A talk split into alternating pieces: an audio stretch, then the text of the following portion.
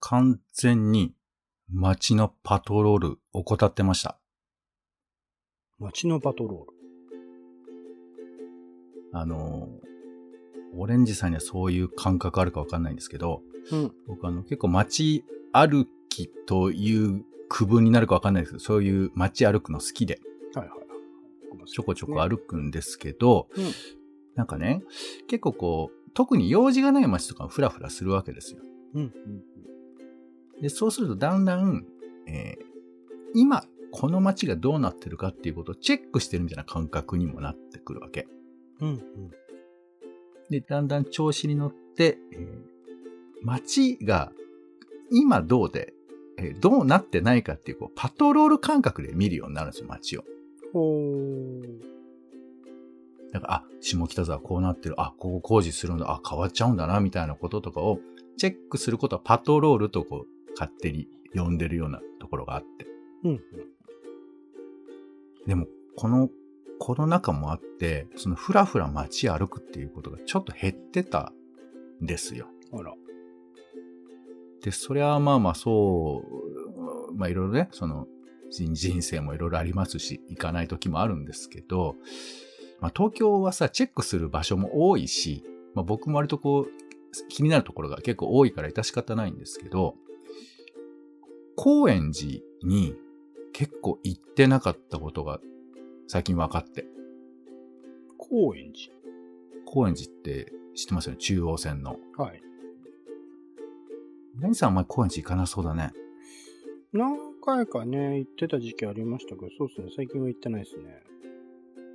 で、高円寺に、僕もまあ、ん時々行ってたぐらいなんですけど、最近行ってなくて、で、この前、たまたま高円寺行ったらさ、あの、高架下に結構いろんな飲み屋とか古本屋とかあるんですよ。はいはい高円寺ってね。うんでそれまあ、あの、阿佐ヶ谷と繋がったりとかいろいろあるんだけど、その中でも代表的な、あの、な、中屋無限堂っていうアジア関係の雑貨とかが置いてあるお店があったんですけど、うん。もうそこはね、一切なかったのよ。うん。あら。で、これ多分、あの、このニュース全然速報じゃないんで、結構前だと思うんですけど、うん。えっ、と、ケンタッキーとか、あとその地下にラーメン通りみたいなのもあったんですけど、まあ、その辺一帯がもうまるっと再開発途中みたいになってて。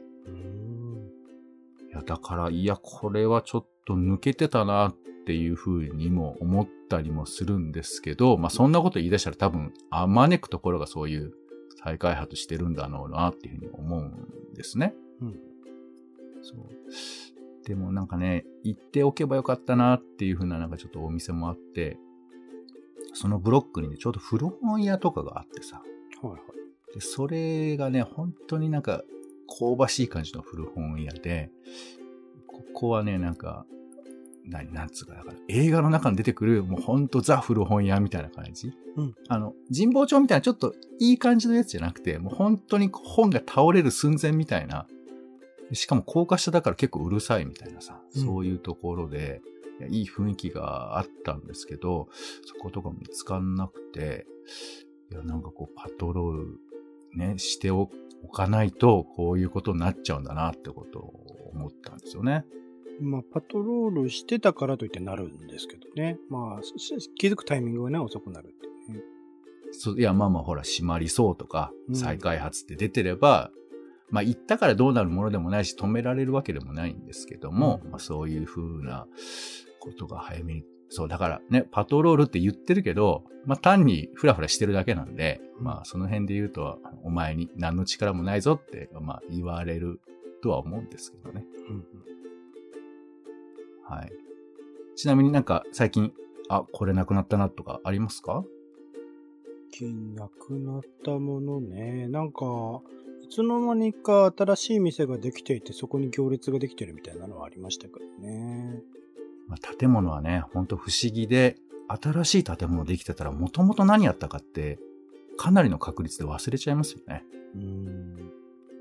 あれ不思議だなと思うけどね。なんか土地、やっぱこう、土地健忘症っていうのかな、確かね。あなんか名前つけてる人もいるのかもしれないよね。そう、まあなので、可能な限り頭の中にね、記憶は残していきたいなというふうに思っております。うん。さあ、行きましょう。友達、職場、夫婦のちょっとした雑談から、ツイッターの投稿のネタの種など、直接役には立たないけれど、あなたと一緒に拾いたい、種ラジは世の中のいろんな種を探すポッドキャストです。お相手は、カルチャー中毒者のオレンジさんと、どうも、お天気散歩人のポンのお二人です。よろしくお願いします。お願いします。さあ、週の始まりは、おしゃべりの練習場種枕です。先週気になった話をしていきますが、お姉さん何か先週気になったニュースなどありますか？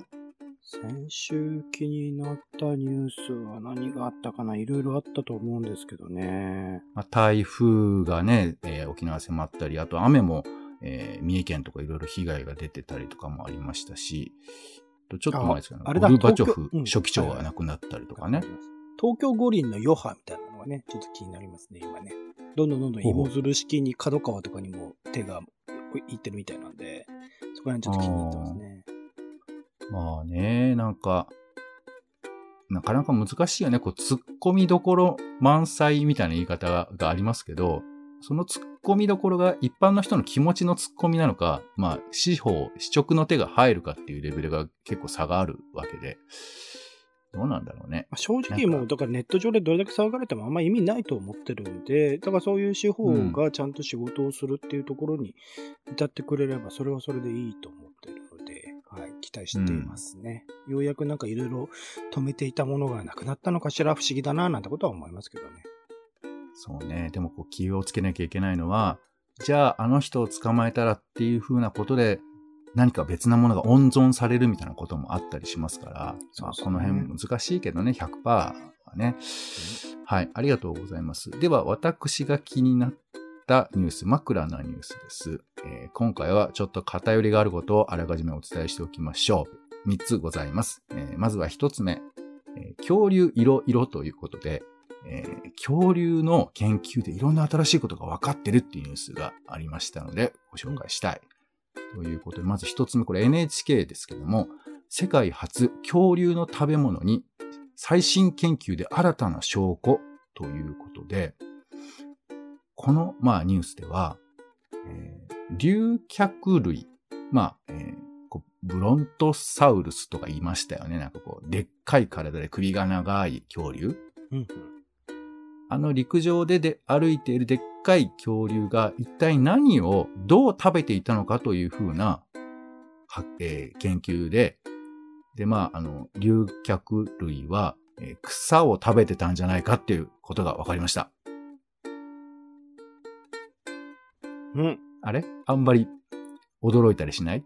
え草食べてたんじゃないかなと思ってましたけど、違うんですか？そうなのよ。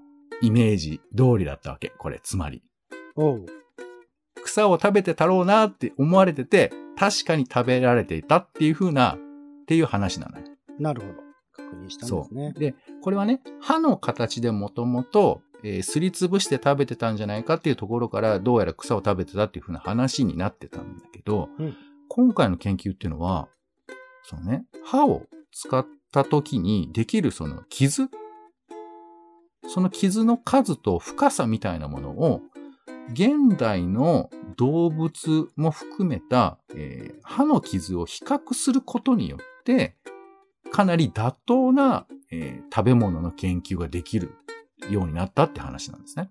うんだから、まあ、ちょっとその細かく図表は見ていただきたいんですけど、えーこの傷の量だと、えーどうやら草を食べていた他の種類のものに似ているなっていうふうなことで、えー分類がされてるんですけど、うんこれを逆応用すると、他の恐竜が何を食べてたのかみたいなこととかがどんどん分かっていくんじゃないかみたいな話らしいのね。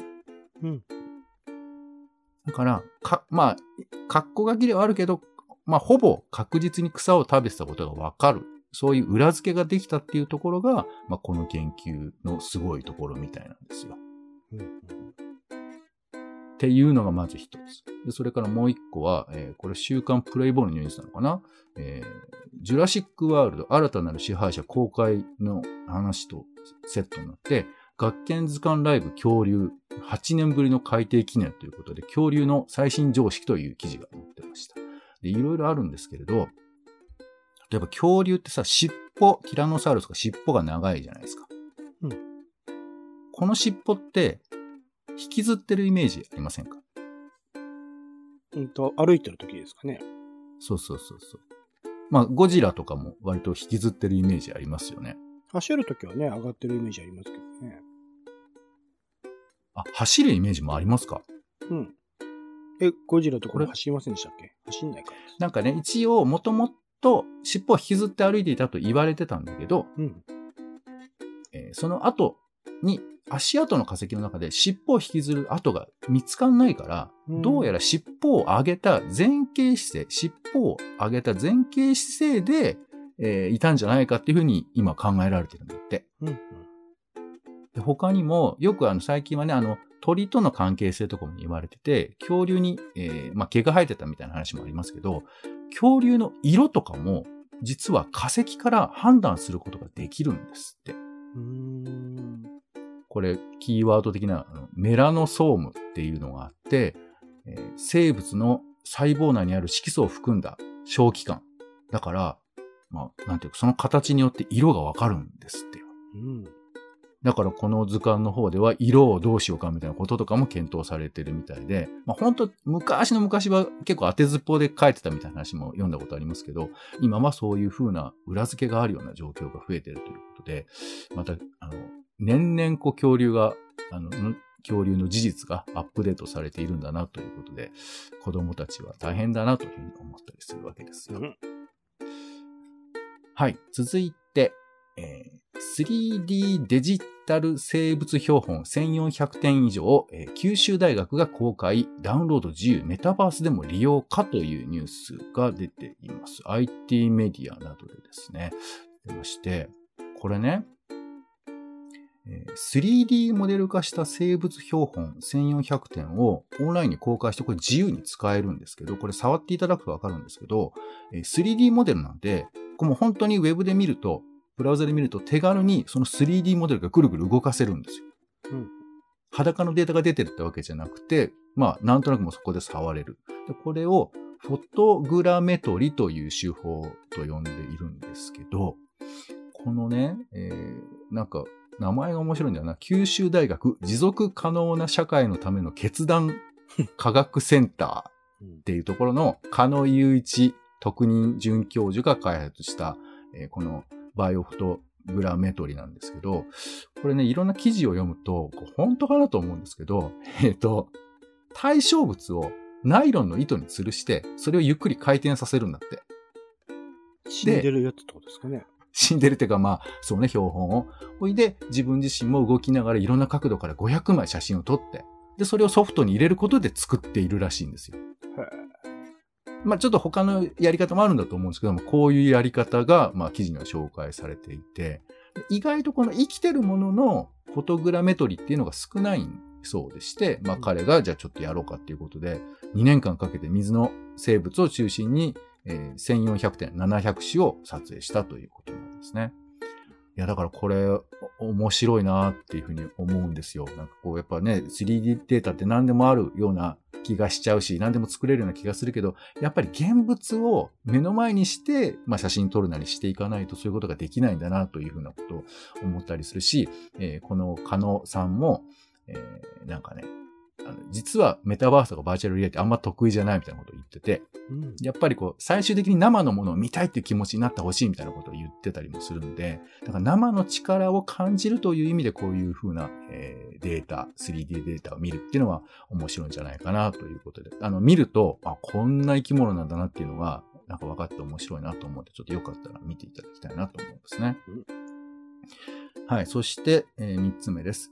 火星で水に浸食された岩石発見。古代生命の痕跡が含まれる可能性ということで、フォーブスの記事ですが、もうね、これ難しすぎて、あの、一口には言えないんですけど、まあ、簡単に言うと、えー数億年前に火星で生命がいたかもしれないっていう話です。うんまあ今火星はね、その、まあ、干からびた星ということなんだと思うんですけど、過去に、えー水、水があって、で、その中にババクテリアみたいなものが生きていたんじゃなかろうかっていうふうなことが分かったらしいんだけども、まあなんか今度その、えー火星から届くものがあって、それをちゃんと見て、えー確認したいみたいなことらしいんですが、まあどうなのかなっていう。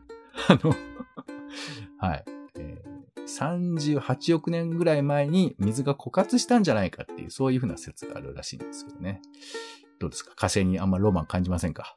いやー、感じるんですけど、どうしたんですか？このコーナーは生物について扱うチャンネルになったんですか？今回は偏ってるって言ったでしょ？ちょっとね、あの、いろいろ気になるニュースが増え、多かったので、今回は。えーちょっと、はい。科学系、サイエンス系で攻めてまいりました。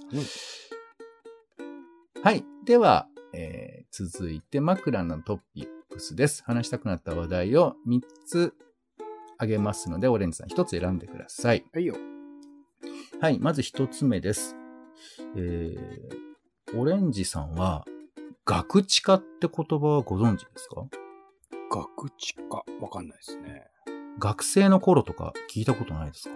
ナイス。ああ、そうなんだ。まあ僕もこういう言葉知らなかったんですけど、学生時代に力を入れていたことを、まあ就活とかでアピールすることを学知化というらしいんですね。うん。で結構ネットとかに普通に出てくるから、まあこういう言葉がもうすでにあるんだなと思うんですけど、まあ、えーこの IT メディアの記事なんかだと、えーコロナ禍もあって学生時代に力を入れていたことが、まあいろいろ書きにくい、なかなか選びにくいみたいな状態で、なんなら人のエピソードを自分のエピソードにする人が、えー25%ぐらいいるみたいなことを書いてあったかな。うん。あ、まあ、人のっていうか、その、えー事実、ちょっと異なることを書いた人が、えーそれぐらいいた、25%ぐらいいたっていうふうな話もありますよね。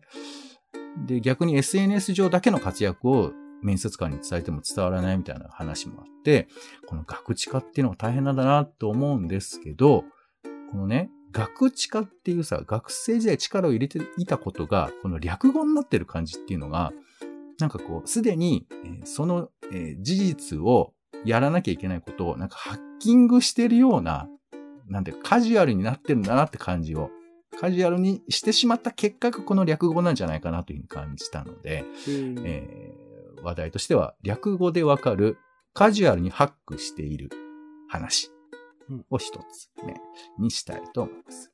そして二つ目です。えー、まあ、これ聞いてる人と聞いてない人で差があると思いますけどね、思い入れでね。えー、24年間愛された長寿番組 J-Wave のグルーブライン、ピストン西田さんという方がやってらした番組ですけども、この番組が、えー9月の末に終了するということだそうなんですね。はい。ですからもうこれ、このね、J-Wave この時間に結構聞いてる人多いし、職場とかでも聞いてる人結構多かったんじゃないかと思うんですけど、まあ結構ふざけたノリも込みで、えー愛されてた番組なんじゃないかなと思うんですけど、まあこれが終わります。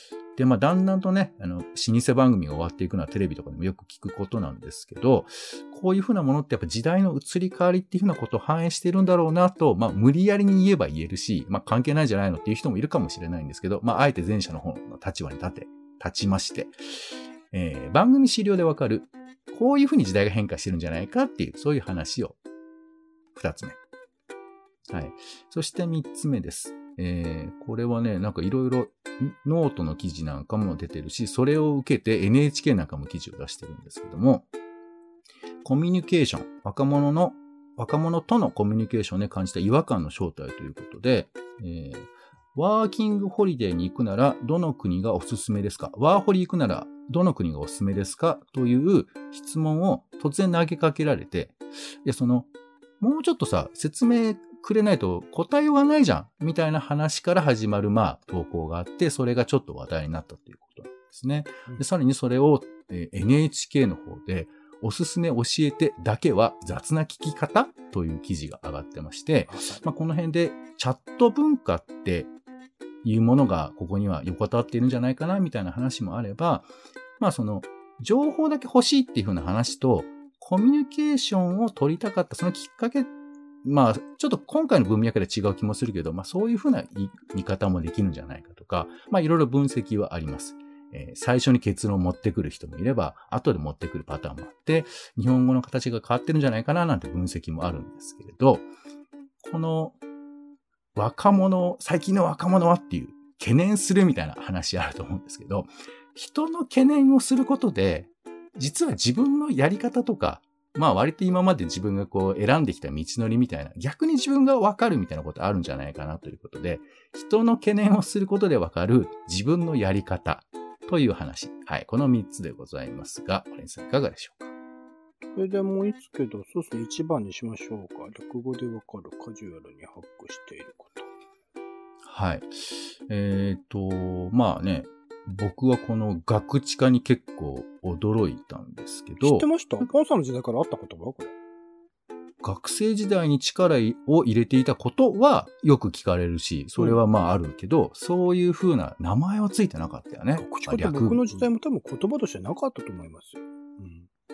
だから、まあ最近なのか、まあもしかしたら僕の一つの推測ですけど、まあオンラインとかで就職活動をすることが増えてきてるじゃないですか、うん近年は。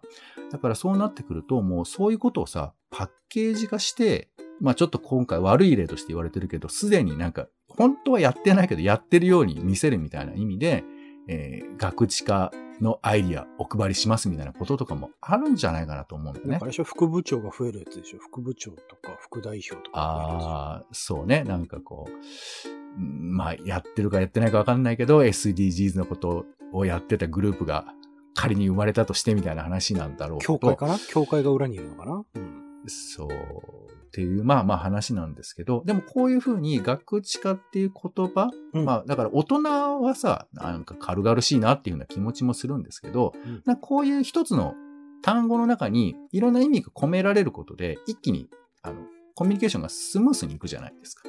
まあ、共通認識が取れるってことですね、それによってね。そうそう。で、まあ逆に言うと共通認識込みでそれが作られていくから、うんだから、まあ、ちょっと学知化って軽く見られてるなって感じも俺はしなくもないんだけど、うん。ねまあ、そもそもいるのかって話もあると思うんだけど、で、うんこういうふうな、なんていうかその、何？みじ長い言葉を短くすることによって、なんかこう生まれてくる、えー概念というか感覚みたいなものうんうん。なんか他にもあるんじゃないかななんて思ったりして。略してることね。そうね。キムタクとか？もうなんかそこに行き着いちゃうと思うっていう。まあ俺も今それをい一個目に思っちゃったんで、他のないかなってずっと。キムタクは考えてはいたんですけど。あの人は本当いろんな側面持ってる人でいろんな力持ってる人だけど、なんかどうしてもキムタクっていうイメージに収束されちゃってるもんね。でもやっぱこれね、キムタク概念っていうのは木村拓哉ではやっぱ生まれなかったと思うんだよね。キムタクってい木村う、だと、そうですね。広島にいた選手、広島巨人にいた選手って思っちゃいますね。それは勘違いだけだと思いますけど、本当にいたんですよなんか。木村拓哉ってね。いやはい、知ってます、知ってます。あの、フジテレビのアナウンサーとかで見なかったっけ？まあいいけど。うん。えっ、と、そう、木村拓哉感覚をキムタクというふうに呼ぶことで生んだりだとか、うん。あとなんだろうなまあ、略すことで生まれる。まあ、ちょっとこれ、例が良くないな。あの、カタカナで福島っていうのもちょっとこういう概念っぽい感じがあるよね。ああ、そうですね。これでも、あれじゃないですか、昔の映画で広島ってありましたよね。あの時におけるそのカタカナにしたっていうのと、今回の福島っていうのは、どういうあれなんですかね。なんか明らかに違う認識がされてると。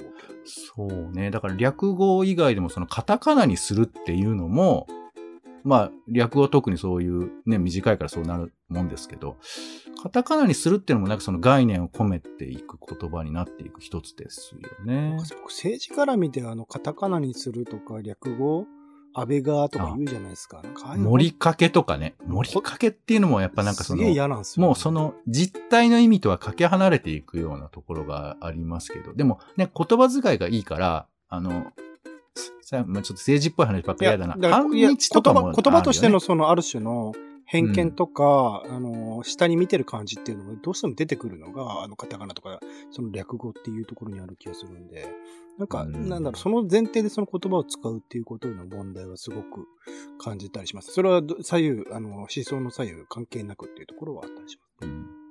取説とかね。一説に取扱説明書が取説と呼ばれたことによって何かハックされてることってあるんですか？なんか、取説っていうものが存在してること自体が前提になってない？これって。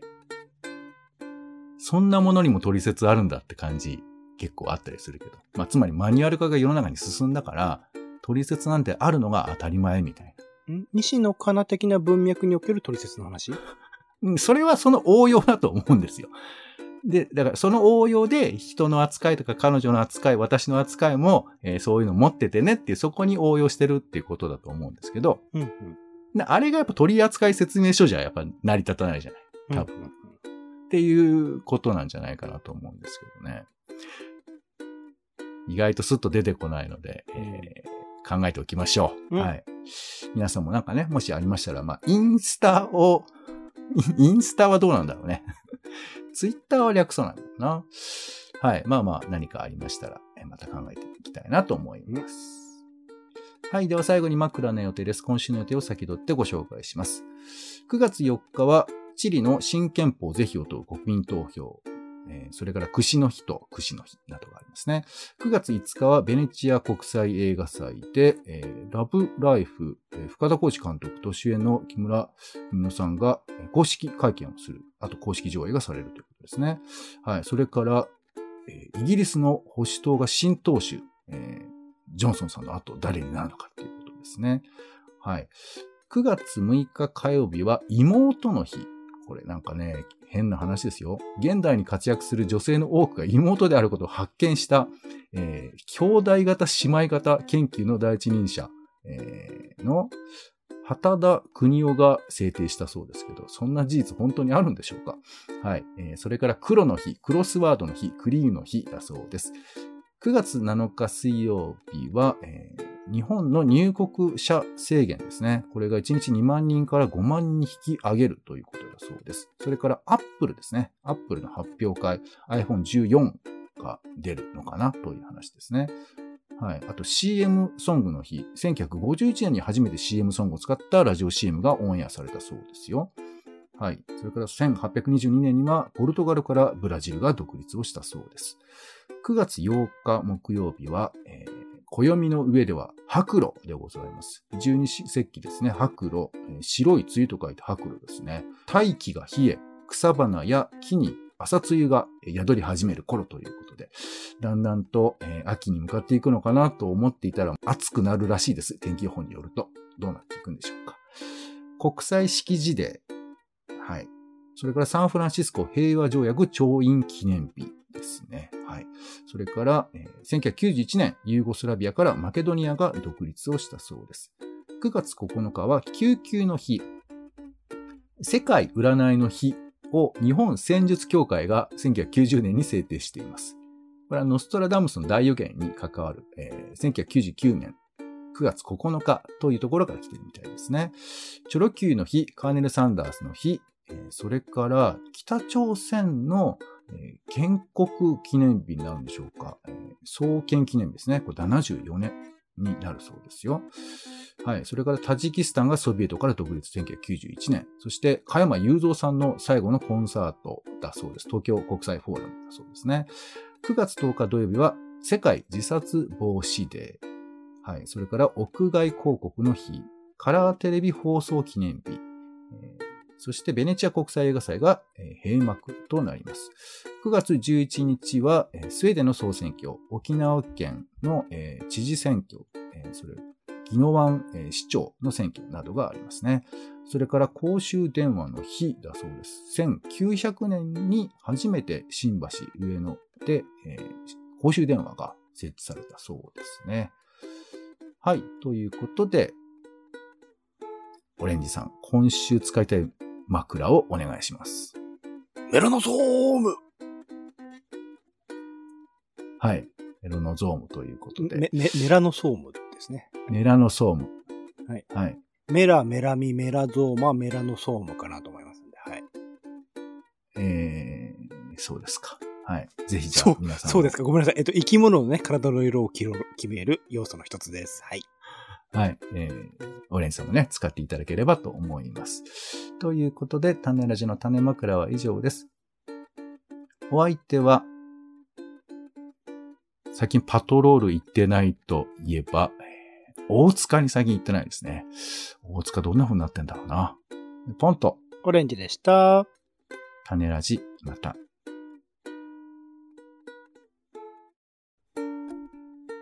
種ラジは、ほぼ毎日配信をするポッドキャストです。Spotify や Apple Podcast にて登録を。更新情報は Twitter。本編でこぼれた内容は、公式サイト、種ラジ .com をご覧ください。番組の感想や、あなたが気になる種の話は、公式サイトのお便りフォームから。お待ちしています。